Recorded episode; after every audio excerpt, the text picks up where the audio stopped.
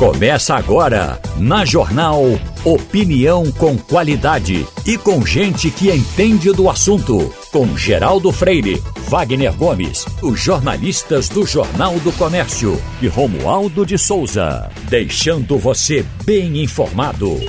Passando a Limpo. O Passando a Limpo tem na bancada Wagner Gomes, Igor Maciel e Fernando Castilho.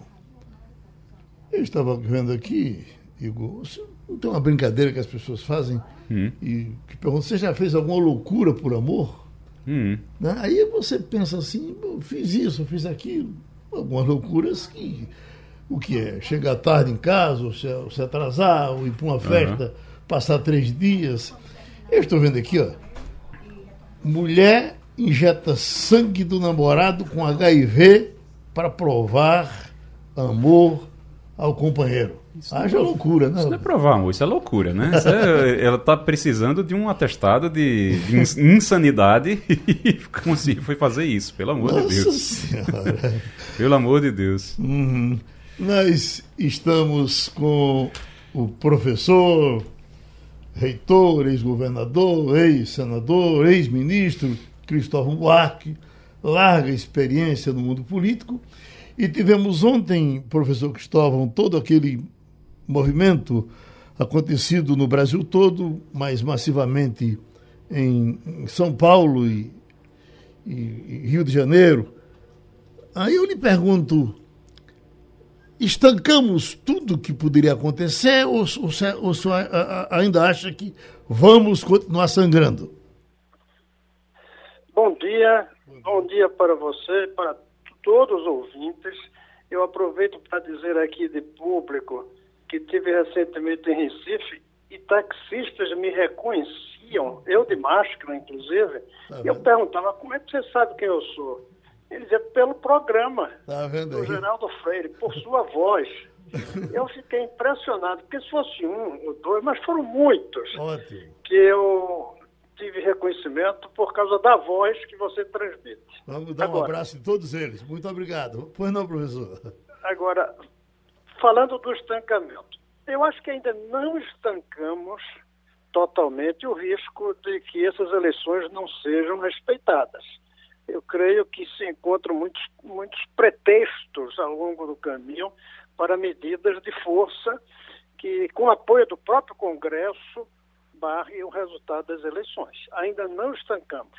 Agora, eu quero dizer é que a gente não pode limitar a visão de estancar sangria apenas no que se refere ao processo eleitoral e político.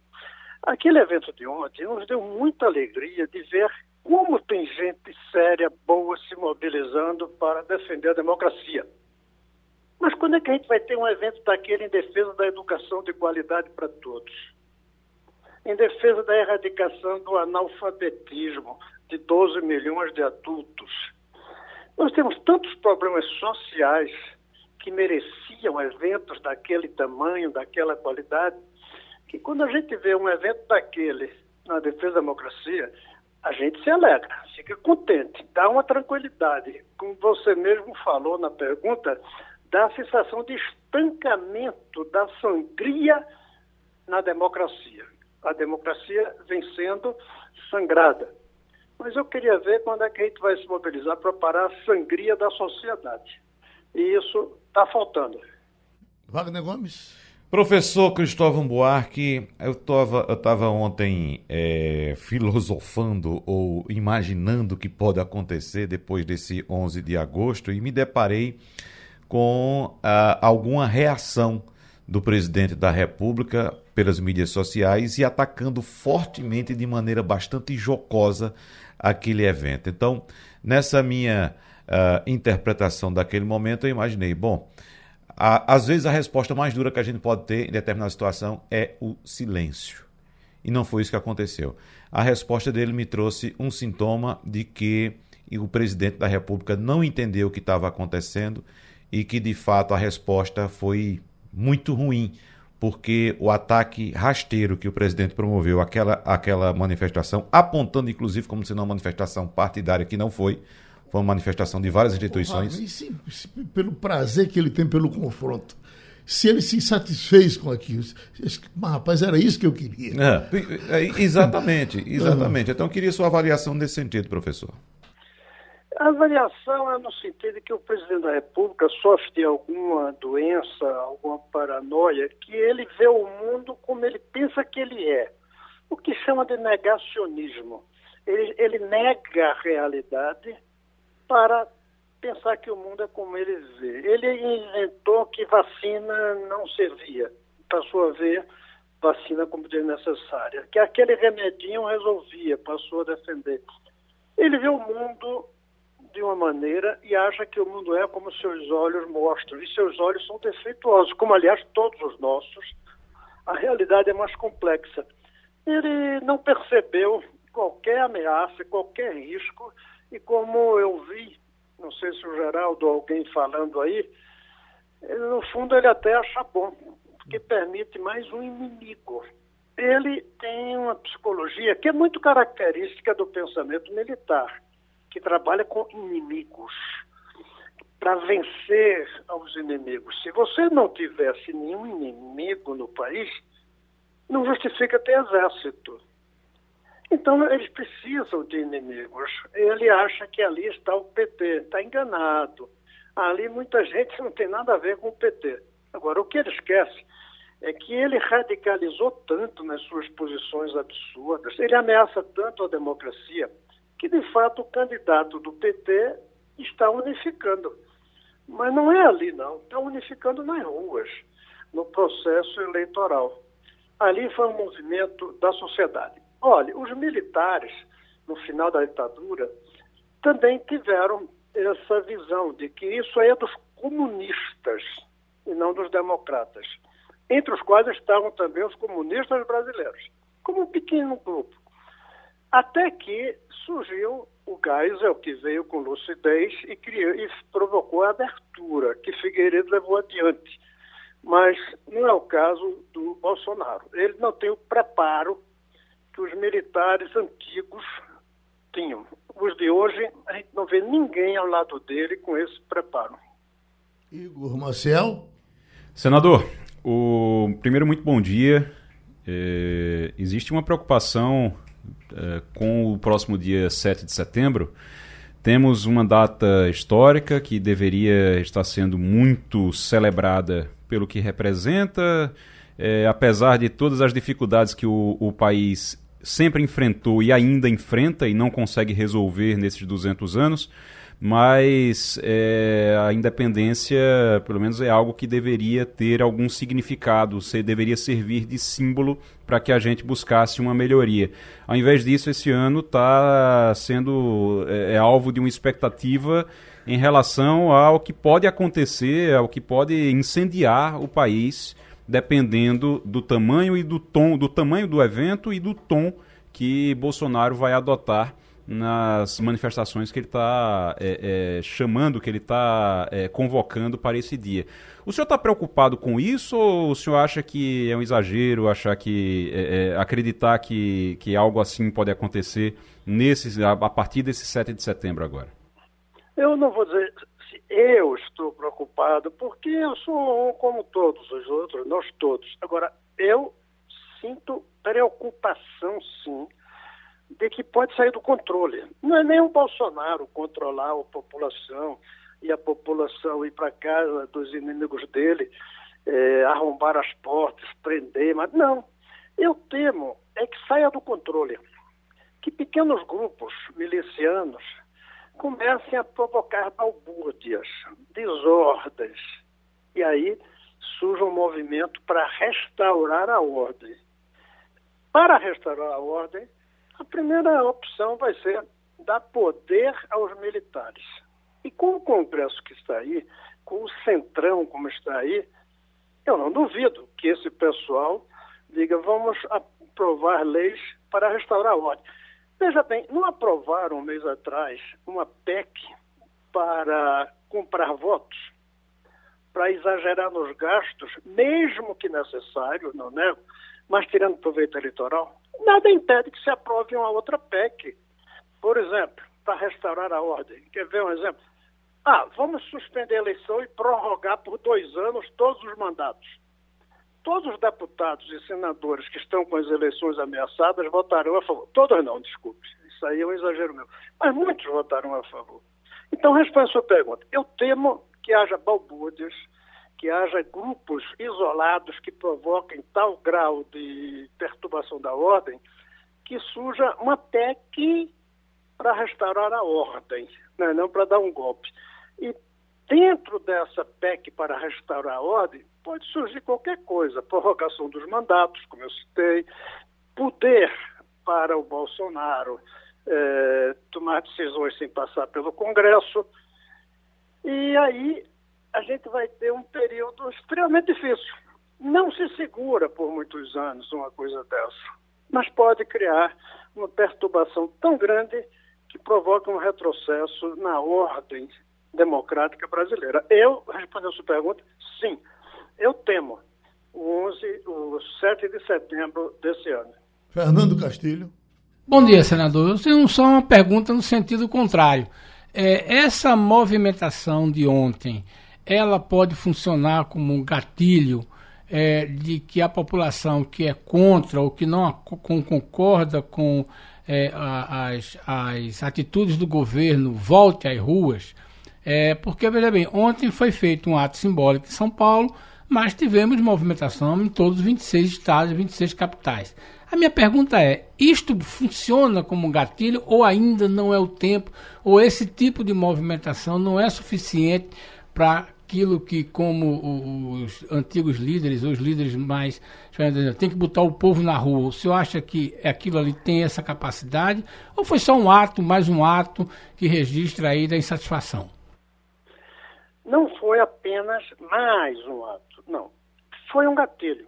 A pergunta é: gatilho de uma arma de que poder? Uma coisa é o gatilho de um badoque, como eu chamava quando era menino em Recife, um estilingue. Isso é um gatilho, você soltar o, o elástico. O outro é um revólver, o outro é uma metralhadora, o outro é um canhão. Foi um gatilho, mas eu não sei ainda o tamanho da arma desse gatilho. Até porque não sabemos qual é a arma do outro lado. Provavelmente a ideia de não aceitar o resultado das urnas, eu acho que foi um bom gatilho ontem. Eu creio que a partir daí, militares e outras forças vão ter que respeitar o resultado das urnas. Mas eles podem inventar outras maneiras de perturbar o processo. Podem adiar, podem provocar no dia da eleição podem colocar carros na rua, não deixando passar o eleitor nos bairros que têm votos para os, os adversários do Bolsonaro. Eu acho que foi uma, uma cujo tamanho a gente não sabe se será capaz de barrar o autoritarismo. Para terminar nossa conversa, eu queria lhe passar uma manchete que eu estou lendo aqui de um jornal cearense que é muito em cima do que o senhor gosta demais de conversar. Aqui, ó. Há 150 anos, veja, há 150 anos, o Ceará tinha apenas 79 mil pessoas que sabiam ler e escrever.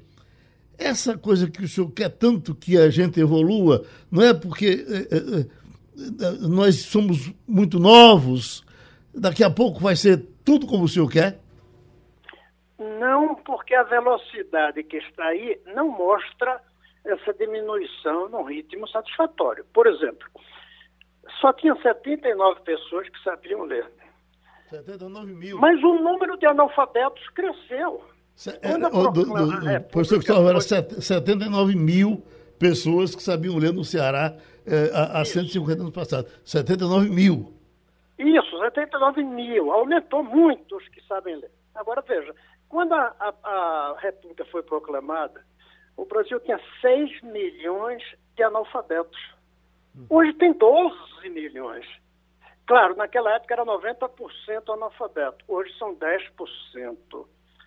Mas são 12 milhões. Então a velocidade como a educação melhora nos mantém atrasados. Ao contrário, não só mantém, nós estamos ficando cada dia mais atrasados em relação ao resto do mundo. Mais atrasados na desigualdade entre ricos e pobres. Nós melhoramos ficando para trás. Então, quem melhora ficando para trás, quanto mais tempo pensa, mais para trás está mesmo melhorando. É muito devagar a melhora que a gente faz. Aqui está melhorando? Tá, mas numa velocidade insuficiente. Enquanto a educação for uma questão municipal, cada município que cuide dos, das suas crianças, a gente não vai ter uma boa educação no Brasil inteiro. Primeiro, porque os municípios são pobres, e segundo, porque são desiguais. Não é uma vontade nacional. O nosso querido conterrâneo Joaquim Nabuco chamava de instinto nacional. Não é um instinto nacional pela educação de qualidade é igual para todos. Não há ainda. Isso a gente precisa de um movimento como esse do 11 de agosto, para fazer. Eu sugiro até que seja no 19 de agosto, que é o aniversário de Joaquim Nabuco. Pronto, a gente agradece outra vez a participação do professor Cristóvão Buarque aqui no Passando a Limpo. Estamos com o professor Thales Castro, especialista em ciência política internacional. Tem sempre uma coisa a mais para lhe perguntar nesse mundo efervescente, professor. Eu leio aqui: o governo da Nicarágua fecha rádios católicas e prende bispo. Temos mais confusão ali ou, ou sempre temos? Sempre temos. Muito bom dia, grande Geraldo Freire, bom dia, Igor, Castilho, Wagner. É uma alegria estarmos de volta aqui. Sempre temos confusão, sim. Particularmente nesse país da América Central, que é a Nicarágua, que é, passa por um processo realmente é, tumultuado, né, doloroso para a sociedade civil, que é de instalação de uma ditadura. Uma ditadura horrorosa, uh, perpetrada pelo presidente que está pela quinta, pela, pelo quarto, pela quarta vez, quarto mandato, que é o Daniel Ortega. Ele foi o líder da Revolução Sandinista lá em 1979, que depois a dinastia igualmente autoritária dos Somoza. E, naturalmente, ele, contrariando os preceitos constitucionais uh, da Nicarágua, já está naturalmente no seu quarto mandato. A gente observa, Geraldo, que essas ditaduras latino-americanas elas se é, é, enraizam no poder e tornam realmente um, um fetichismo, a, a, idolatria do poder, é, causando naturalmente perseguição, prisões arbitrárias, violações uh, de direitos humanos. E no caso concreto da, da, da, da Nicarágua, é, é, estarrecedor, porque estamos falando de um bispo, né, o Dom Álvares, né, Dom Rolando Álvares, que uh, está impedido de sair da cura, está preso em prisão é, na Cúria Metropolitana uh, de Manágua e que, naturalmente, é, é, sofre esse tipo de, de, de, perseguição política. É mais uma evidência, uh, Geraldo, desse tipo de, de corrosão dos institutos democráticos, da pluralidade tolerante que todo país minimamente aceitável né, pela área internacional deve ter. Os meus amigos aqui querem seguir nessa viagem internacional com o senhor, mas uma coisa que me veio na cabeça: a Venezuela, que não se fala mais nela, fechou ou melhorou? Olha, fechou, continua fechada. Agora surgiu algo diferente, que foi após a posse do presidente colombiano, o Gustavo Petro, nesse último domingo, dia 7. Logo depois da posse de, do, do, do, esquerdista Gustavo Petro, ele foi, inclusive, guerrilheiro do M19, né, um grupo narco-guerrilheiro lá nos anos 70, eh, a Venezuela sinalizou que gostaria de reatar relações uh, político-militares com a vizinha Colômbia. A gente sabe que durante décadas a Venezuela e Colômbia viviam as turras, viviam naturalmente num nível de animosidade muito grande, mas com a mudança não é, de orientação político-ideológica, na Colômbia a Venezuela está vendo uma oportunidade de sair do seu isolamento internacional e da sua apatia perante a comunidade internacional. Mas continua, Geraldo, sem dúvida nenhuma, um país fechado, um país que é uma derrota em termos de modelo socioeconômico e é um país que igualmente viola sistematicamente direitos humanos há décadas. E o que é interessante é que as bandeiras progressistas de esquerda silenciam diante de uma não condenação veemente dessa verdadeira derrota que é a Venezuela através do seu socialismo bolivariano. Igor Marcel? Queria, é, falando sobre a Nicarágua, professor, muito bom dia. Eu queria que o senhor explicasse para a gente é, qual é a posição da, da Nicarágua no palco internacional. Quando a gente pega o mapa, onde é que a gente encontra aliados da Nicarágua do jeito que a Nicarágua é hoje? Ela tem apoio de quem para poder se sustentar desse jeito? Porque ou vive completamente isolada, sem apoio de ninguém? Porque até a Coreia do Norte tem a, tem a China lá para dar apoio, né, em algum momento. É verdade, pergunta muito interessante, Igor. É, veja, a, a, a, a, Nicarágua hoje tem praticamente um punhado muito seleto, né, muito restrito de países que apoiam o regime autoritário de Ortega. São eles Venezuela, naturalmente, que é o nascedouro da chamada revolução do socialismo do século XXI, assim chamava Chaves, né, é, do, do, socialismo bolivariano, do bolivarianismo, enfim, são mesmas expressões para o que acontece uh, dentro e fora da Venezuela. A Venezuela é um apoio de primeira ordem Cuba também tem relações muito estreitas com a é, é, Nicarágua. E de maneira um pouco mais ampliada, a gente vê uh, o Foro de São Paulo, que não é Estado, obviamente, mas é uma manifestação uh, político-ideológica, né? Uh, também dando apoio eh, por parte do governo autoritário do Daniel Ortega. Uh, Wagner Gomes. Professor Thales Castro, eu gostaria muito de parabenizar a sua fala, evidentemente agora, como sempre faço, sempre muito brilhante, mas eu queria ressaltar também, professor Thales Castro, que nesses casos, tanto Venezuela quanto Nicarágua, quanto qualquer outro país, o modelo ditatorial nunca deu certo em lugar nenhum nunca trouxe para a sua população um conforto, desenvolvimento, paz, tranquilidade uh, tudo aquilo que a gente almeja né, na nossa vida, né, professor? Então é importante salientar que, seja de direita, seja de esquerda, seja capitalista, seja comunista, uma ditadura nunca, nunca nos leva a um bom lugar, professor. É verdade, é verdade, meu querido Wagner Gomes, muito bem posto. As ditaduras os, os, regimes diversos autoritários eles tendem a uma autocombustão, mais cedo ou mais tarde. Mas até que essa autocombustão aconteça, muita gente morre, muito sangue é derramado, muito sofrimento é, é, é, é, é partilhado e, obviamente, muito atraso socioeconômico. Né? Então, você tem realmente é, receituários para derrotas uh, individuais e coletivas. E essas, uh, esses, esses, essas paqueras autoritárias da América Latina têm raízes muito longas, né? muito, muito historicamente é, distantes. Não é? é aquela velha ideia de que nós na América Latina temos um, um messianismo né, patrimonialista. Então nós trabalhamos com essas manipulações demagógicas, onde o líder, geralmente carismático, né, ele consegue subverter a ordem institucional e ele consegue naturalmente, através quase que de uma hipnose, é, manter a sociedade civil de joelhos em regimes absolutamente é, é, é é, abjetos, né? absolutamente reprováveis perante a comunidade internacional. Agora, é claro que se o país tiver uma mesma bandeira ideológica, ele, ele mitiga isso um pouco, ele reduz um pouco o viés de crítica, né? E tenta até, de algumas maneiras, uh, elogiar esse tipo de, de ação absolutamente aberrante. Nesse quesito ditadura ainda, professor Tales Castro, de, eh, está sendo comemorada agora, eh, na Coreia do Norte, Kim Jong-un eh, eh, mandou, mandou festejar, para o mundo festejar, que zerou a pandemia na Coreia do Norte. Ele, é. me parece que há, há, há, quase um mês não aparece um único caso, então eh, tem isso é um assunto. Ao mesmo tempo que ele dá a notícia, ele já diz: não mexam com a gente que aqui tem bomba atômica.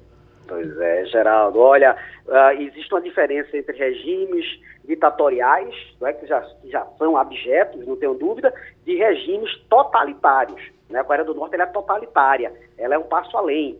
Ela, ela, ela vai ao nível de governança, de determinação autoritária da vida privada, da estética, relações sociais. Ela vai muito além do que um mero governo que já é ruim, né? é autoritário aqui de algumas republiquetas de bananas que nós temos aí na América Latina. No caso da Coreia do Norte, tudo é controlado, ou seja, a verdade manipulada ela é controlada pela, pela dinastia do, dos uh, uh, Kim Jong-uns, né? o seu avô, o seu pai e o próprio Kim Jong-un. Né? Então, a, a verdade como ela é filtrada para o exterior, ela é, obviamente, por interesses daquilo que o governo central assim estipula. A Coreia do Norte vive uma situação socioeconômica de fome nesse momento. E isso tudo é encoberto pela mídia local, claro. Né? É, é, é, o país mais fechado do mundo. Então, celebrações para erradicação da Covid, nós não temos sequer a mínima certeza, a mínima confiança estatística que isso de fato acontece na Coreia do Norte. E é muito provável, Geraldo, que sejam mais uh, manipulações do governo uh, uh, totalitário da Coreia do Norte, que assim expressa naturalmente a sua posição a reverir de qualquer dignidade humana nesse país. Fernando Castilho. Bom dia, professor. Eu queria voltar aqui para a América Latina, para a nossa vizinha Argentina, né? Que anunciou ontem que sua taxa de juros vai ser de 69,5%. Mas eu queria chamar a atenção para duas coisas. Lá, o presidente é, Fernandes fez um, um acordo com o presidente da Câmara, Sérgio Massa, para uhum. dividir o poder.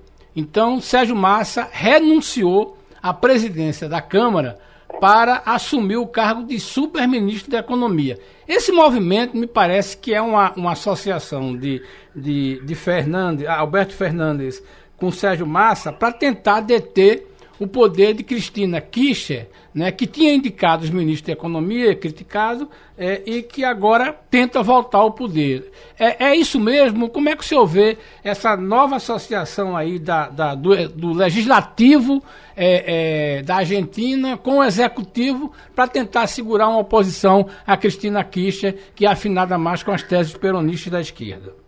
Excelente pergunta, Castilho. Olha, o peronismo na Argentina está erradicado num partido hegemônico lá, que é o justicialista, né? É o peronismo, obviamente. O Alberto Fernandes, o primeiro cargo eletivo dele foi presidente da República.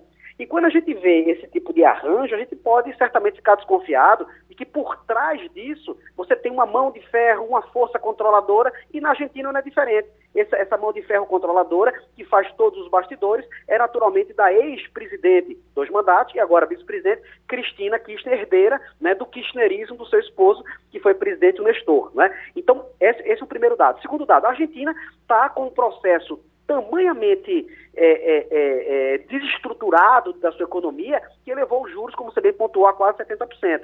Né? E interessante, Castilho, que quando você vê é, cotação do dólar frente ao peso, você tem um, uma diferença, um hiato, um desastre de quase 70%. Não é? o, o peso oficialmente está o quê? Mais ou menos 125, 130 pesos para um dólar. Mas no mercado paralelo, né, chamado dólar blue, ele está custando quase 200 pesos. Veja a diferença, veja o hiato. Então você veja que certamente as reservas uh, externas argentinas, que estão hoje na casa de 42, 43 bilhões de dólares, não consegue sustentar a moeda que declina num processo inflacionário horroroso, num processo de aumento da pobreza extrema, igualmente horroroso, e que a Argentina, naturalmente, diante dessa crise de décadas, tenta fazer os arranjos políticos para salvar o que resta da bandeira justicialista, não é? Porque nas eleições parlamentares do ano passado já se viu a força uh, do, do, do ex-presidente Macri, não é? E da extrema-direita lá na Argentina tendo, digamos, visibilidade no parlamento. Essa mudança do Massa ela tende esse tipo de é, arranjo muito mais político do que naturalmente econômico. Aliás, o Massa nem de fato economista é. Se enganar textos, ele é inclusive advogado né, de, de, de, formação. Então é parte do jogo de encenação teatral política, não é? Para fins naturalmente de, de manter-se no poder diante das próximas eleições. Que eu acho que o peronismo vai ser muito afetado gerando mais uma mudança, como foi a gestão do presidente anterior, que foi o Macri, né, que aproveitou uma janelazinha de crise econômica, foi eleito e, naturalmente, voltou às teses populistas, né, demagógicas uh, do peronismo na Argentina. E, aparentemente, é, a minha leitura, Castilho, muito mais um arranjo, repito, político-eleitoral do que de tentar salvar a Argentina, que infelizmente afunda. Um país tão importante para a gente, fundador do Mercosul, um país realmente que é, participa da dinâmica econômica uh, do comércio exterior aqui regional e que, infelizmente, repito, é, afunda. Agora, fecha então a nossa conversa de hoje, dando um toquezinho em Rússia e Ucrânia, para não parecer que a gente esqueceu por completo a guerra. Pois é, Geraldo, é Rússia e Ucrânia, né? É, a situação continua trágica. Aparentemente os anseios da comunidade internacional de que a parte oriental da Ucrânia né, é, possam voltar um dia a pertencer à integridade da Ucrânia, esses anseios começam a dissipar, né? aquele corredor é, entre o Mar de Azov até o Mar Negro ali, é, aparentemente consolida-se como uma área de, de, de, de forçada é, usurpação russa, e, obviamente, o que a gente observa nesses meses todos, né, daqui a pouco seis meses aí de, de, de guerra, é tristeza, apatia, né, impotência da comunidade internacional em resolver aquilo ali e aumenta, obviamente, as consequências internacionais econômicas, né? Cadeia de suprimento do fornecimento uh, de grãos, né? É, ainda muito timidamente é, é, cumprindo aquele acordo feito na Síria, junto com Erdogan, com a Turquia, né? Então, um processo ainda meio lento, tímido, de uma esperança para aquela situação, viu, Geraldo? Uhum. Pronto, a gente agradece mais uma vez a participação aqui no Passando a Limpo do professor de Política Internacional, Thales Castro. Gente, vamos falar um pouquinho de dinheiro. Olha, está aqui uma coisa interessante que as pessoas sempre se preocupam. Bancos têm 10 dias para explicar falhas em PIX. Aí ele traz aqui, ó. Os bancos Santander e Nubank eh, e Inter terão que explicar ao Ministério da Justiça as supostas falhas ocorridas nos sistemas PIX, acontecidas no dia 5 de agosto. Aí vem aqui, olha. As instituições bancárias foram notificadas pela Secretaria Nacional do Consumidor. Os problemas no serviço de transações financeiras teriam ocorrido nas plataformas que eh, eh, de, nas plataformas de atendimento via aplicativo que apresentaram indisponibilidade ou demora para a conclusão das operações. Com o apagão, transações teriam sido iniciadas, mas não concluídas. Isso é, os valores foram retirados da fonte sem que chegassem à conta do destino. Os bancos terão que informar se têm adotado medidas para eliminar as falhas na prestação de serviços das transações envolvendo PIX. Então, eu, eu tô, isso ficou mais na minha cabeça porque eu fiz um pagamento no mês, é, no dia, na, no dia 5, e, e, e, e, a pessoa não recebeu esse pagamento. E eu fico em dúvida se ele, se ele ficou pelo meio, se ele ficou. Não. A, a, Você não sabe se o dinheiro saiu da sua conta, né? Para ir para o perdido. Para ir para o Nubank. É. Para ir para o Nubank. É. Então, você pode ter feito a transferência errada, esse dinheiro pode ter ido para outra pessoa é possível. Né? Você usou uma chave de outra Como pessoa. Você, se, se, você fizer. Mas é... sim, mas eu queria o apagão dele aqui. No meu, eu acho até que não foi. Eu acho até que. Quem, agora, quem tem muito dinheiro, que não sabe que, quanto é que tem, deve ser uma dificuldade grande na hora que sabe. Olha, muito... eu só queria completar isso aí. Veja bem, é, esses casos são casos pontuais. Uhum. Né? Se você olhar direitinho, qual é o tempo máximo de uma transação num Pix? É menos de um segundo. É um Pixar de olhos. É, mas veja bem, é muito pequena. Né? Então, veja bem, quando você faz que sai da sua conta, né, ela normalmente está na outra conta. Eu acho que isso são casos pontuais, porque o sistema é muito fechadinho, muito validado. Onde é que tem um problema aí? Por exemplo, pode ter acontecido, e aí é uma extrema coincidência do sujeito que fazer um Pix na hora que dá um problema é, e, e dá um, um, tilt no sistema. É uma apagão, coisa. como ele. Um apagão. Mas não é um apagão no sistema. Uhum. Tá entendendo? Então, até porque tem redundância. Talvez o nosso ouvinte não tenha, mas, por exemplo, todo banco tem um sistema de redundância de, às vezes, até quatro níveis. Ou seja, você tem um sistema que está operando, tem um espelho e tem mais dois de retaguarda. Uhum. Então, é a questão. É sempre bom lembrar: na internet, nada acontece sem que esteja uma digital do usuário, né, de quem está emitindo a mensagem, quem está recebendo. Não existe essa. Existem algumas, algumas coisas que acontecem na chamada Deep Web, que você simula alguma coisa. Mas na internet normal é aquela história. Não adianta Geraldo dizer que não é Geraldo, porque quando ele liga o celular dele, quando ele liga o computador, um negócio chamado IP marca digital dele. O que ele fizer está marcado ali. Então, essa é uma coisa. É possível que tenha acontecido uma, uma, uma uma coisa extremamente é, é, é, improvável, que é o seguinte: dá um, um, uma quebra de corrente, alguma coisa, no exato momento que você está fazendo. Agora, repito, considerando que o tamanho de volume de operações que tem no é, PIX, essas, essas situações são pontuais. É preciso corrigir, mas e, são muito pontuais. E lembrar que o pão do pobre cai sempre com a bandeira Exatamente, baixo, né? é isso aí. Só, só, lembrando, Geraldo, que inclusive nesse assunto do PIX, é, Castilho está coberto de razão, isso pode ter sido uma questão pontual. O volume é enorme, é gigantesco. Hoje, o que se faz por Pix não é brincadeira. Até lembrando aqui que o presidente do Banco Central ontem, Foi. Roberto Campos Neto, afirmou que não é verdade que os bancos perdem dinheiro com o Pix. Até porque, Geraldo, antes do Pix, ninguém fazia pagamento de pipoca, de salgadinho, de água mineral, através de DOC ou TED. Olha, né? Vou essa- passar um DOC para você, ou fazer uma TED para você. Ninguém fazia isso. O Pix foi uma modalidade que chegou a mais, né? As empresas que utilizavam muito essas modalidades de DOC e TED pagavam. O usuário comum, pessoa física, às vezes tinha até um pacote que já incluía algumas transações dessa que você não pagava. Então, o próprio né? presidente do Banco Central aí mostrando que aquela fala de Bolsonaro Não, não, tem nada a ver, né? aquilo Que é não aquela tem coisa nada a de ver, mas só Bolsonaro- pra esclarecer. Só pra, só, Uhum. Mas só para explicar, Bolsonaro dizia que, dizia que os bancos estavam assinando aquela carta com, pela democracia eh, e contra o governo, contra o, o Bolsonaro, somente porque estavam tendo prejuízo Porque o perderam Pix. dinheiro com o Pix. Perderam dinheiro com o E Pix os e, por isso estavam com raiva. tão É, sensacionais, não é nada. só crescendo, que não dá para pensar. Não, Geraldo, e os é, bancos passaram com o Pix a ganhar dinheiro porque oferecem outros serviços. Olha, tem uma coisa que é fundamental nesse negócio.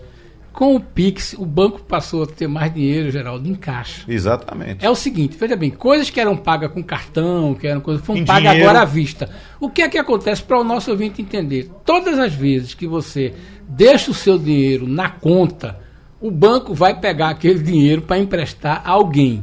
É uma operação tão rápida que o governo diz, olha, esse dinheiro aí você não recebeu, não pagou nada por ele, é um dinheiro que está na conta do correntista, que é dele, você não pode emprestar tudo.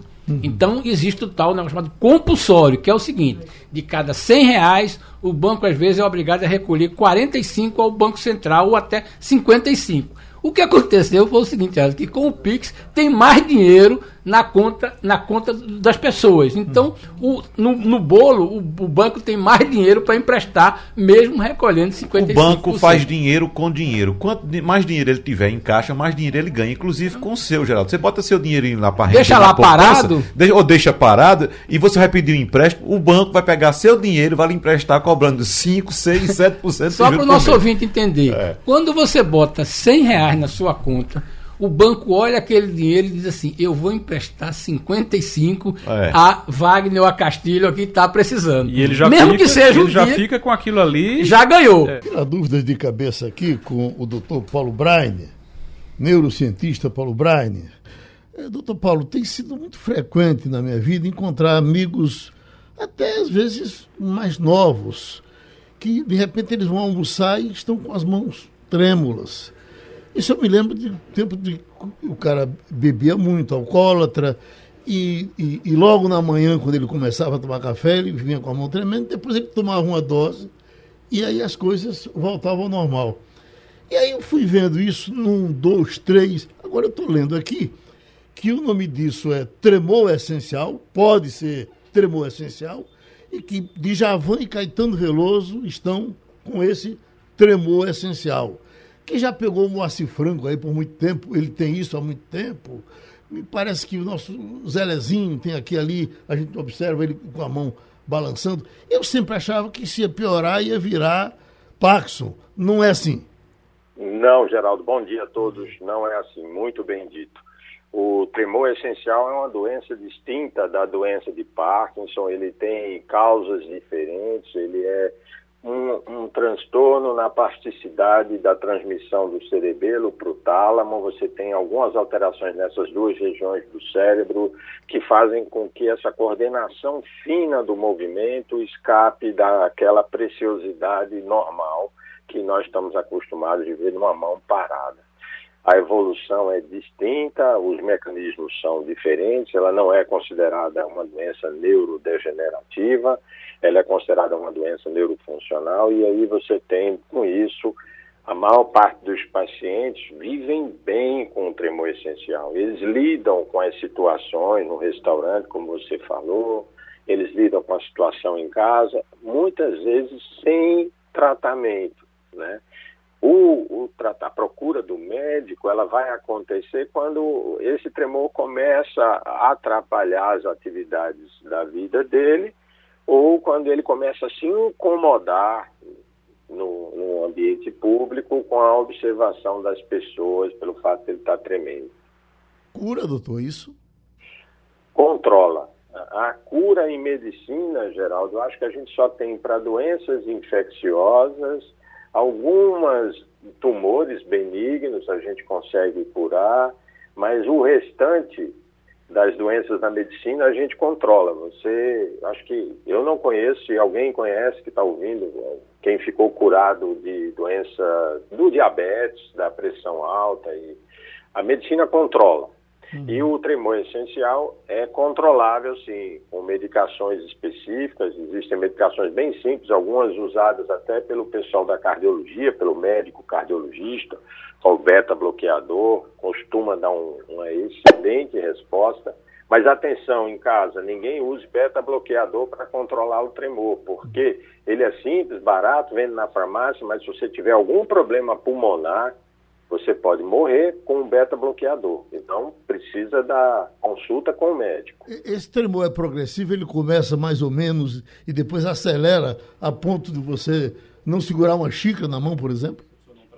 Em 30 a 40% dos pacientes, sim. Ele tem dois picos, Geraldo. Um uhum. por volta dos 20 anos de idade, quem tem um tremor essencial, que é o capítulo que a gente está falando ele é familiar, ele é geneticamente transmitido, existe um gene que é o ZKR2, que é o gene responsável, identificado hoje, existem outros, mas ele é de transmissão familiar, né? Seu avô, seu pai, você está tendo, e esse, essa transmissão faz com que a doença tenha uma expressão dupla por volta dos 20 anos ele dá uma piorada, você tem ele adolescente, por volta dos 20 ele dá uma piorada, depois ele costuma melhorar com ou sem medicação e depois ele começa a piorar de novo por volta dos 60, 65 anos. Uhum.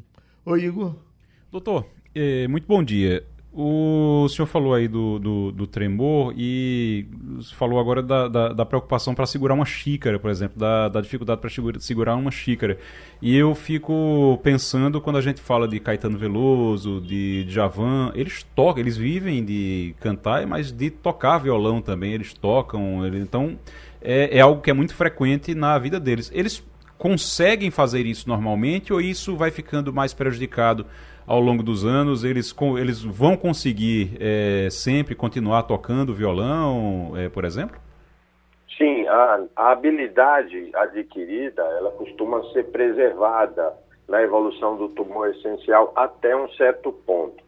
O que acontece é que quando ele, Caetano e Djavan, maravilhosos é, artistas, é, representantes da nossa música, quando ele, e cultura, quando eles começarem a ter dificuldades para aquele preciosismo, eles vão precisar de tratamento. Certamente eles já devem estar considerando o grau de preciosidade deles nos instrumentos, eles já devem estar usando alguma medicação que ajuda, porque o tremor essencial ele é muito da atividade. Ele acontece muito quando você está desempenhando o movimento, que até aproveito para fazer a diferença com o tremor de Parkinson que é um tremor predominantemente de repouso. Quando a mãozinha está parada lá, ela de repente começa a tremer. O tremor essencial, muitas vezes, a maioria das pessoas, ele acontece quando você está numa postura. E tocar o violão, convenhamos, é uma postura bastante complexa. Então ele deve ter, sim, acredito eu, já usando algum tipo de tratamento.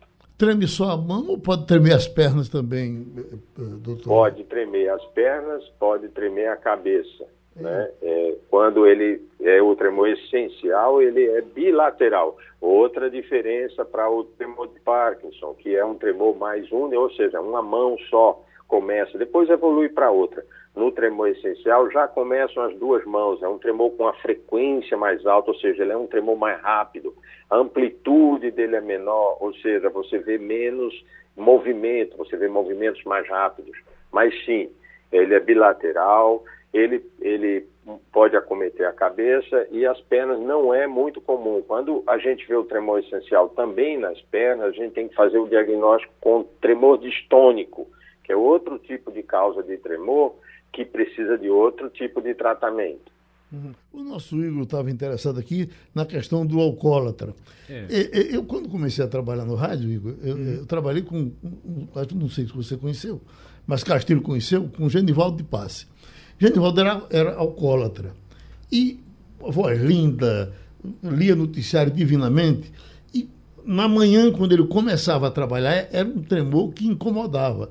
Ele ia na barraca, tomava uma dose uhum. e, e, e parava de tremer Depois o tempo passou e, e ele foi para Alcoólicos Anônimos, ele parou de, ver, de beber definitivamente. E eu não me lembro se ele voltava, se ele tremia ainda depois que parou de. de é, para mim era só coisa do álcool. Você conhece, conhece isso? É, eu, eu, conheço, eu quando tinha 14, eu comecei trabalhando com 14, 15 anos num, num bar. Uhum. Então eu, eu, eu, eu servia é, bebida num, no balcão de um bar. E o que acontece é que, assim, eu tinha 14, eu tinha uns 15 anos, eu acho, era um negócio da família mesmo na época, e é, tinha muitos, muitas oficinas mecânicas por perto. E o pessoal chegava, o pessoal era alcoólatra, alguns, alguns eram, eram alcoólatras mesmo, eles chegavam logo cedinho, iam lá, precisavam primeiro tomar uma cachaça, isso era sete e meia, oito horas da manhã, precisavam primeiro tomar uma cachaça para parar de tremer, para poder segurar a ferramenta na oficina para poder trabalhar. Eita. E isso acontecia durante o... Então eles iam de manhã, depois iam na hora do almoço, depois iam no fim da tarde para poder continuar trabalhando. E aí eu queria saber exatamente isso. É, quando você consegue... Alcoolismo não tem cura, mas você é, é, consegue parar de beber pelo menos com é, é o caso de Genivaldo parou de é, isso passa? Vai vai passa a tremedeira ou, ou não?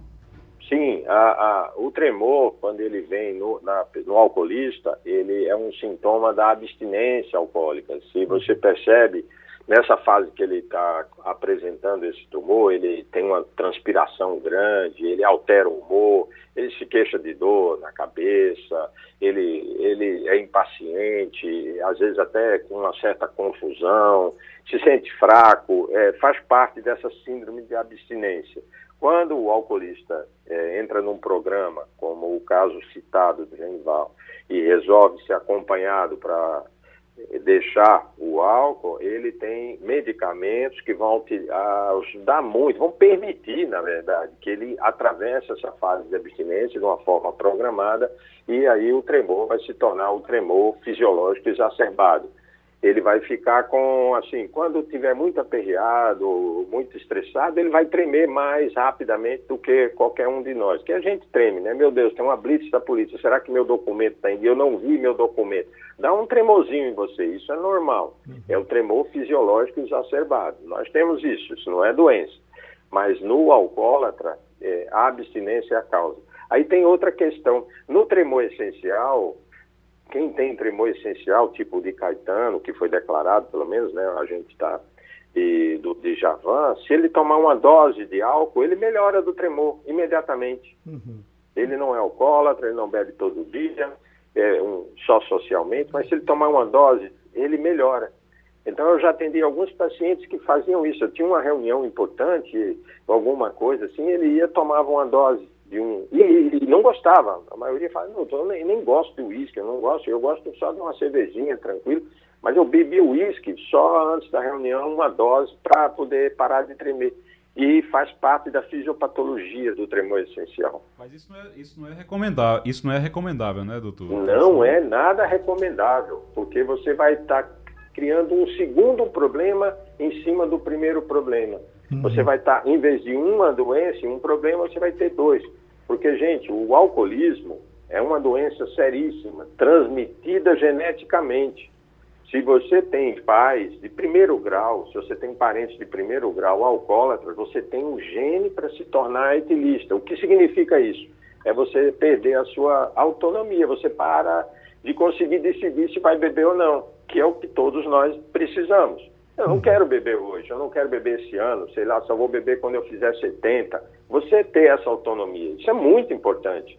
No alcoolismo, ele não consegue. Doutor essa Paulo pobre pessoa não consegue. Doutor Paulo Bainel, é sempre bom lhe ouvir. Então, muito obrigado por mais essa participação. Já é sexta-feira, beba com moderação e terminou o Passando a Limpo. Jornal apresentou opinião com qualidade e com gente que entende do assunto. Passando a limpo.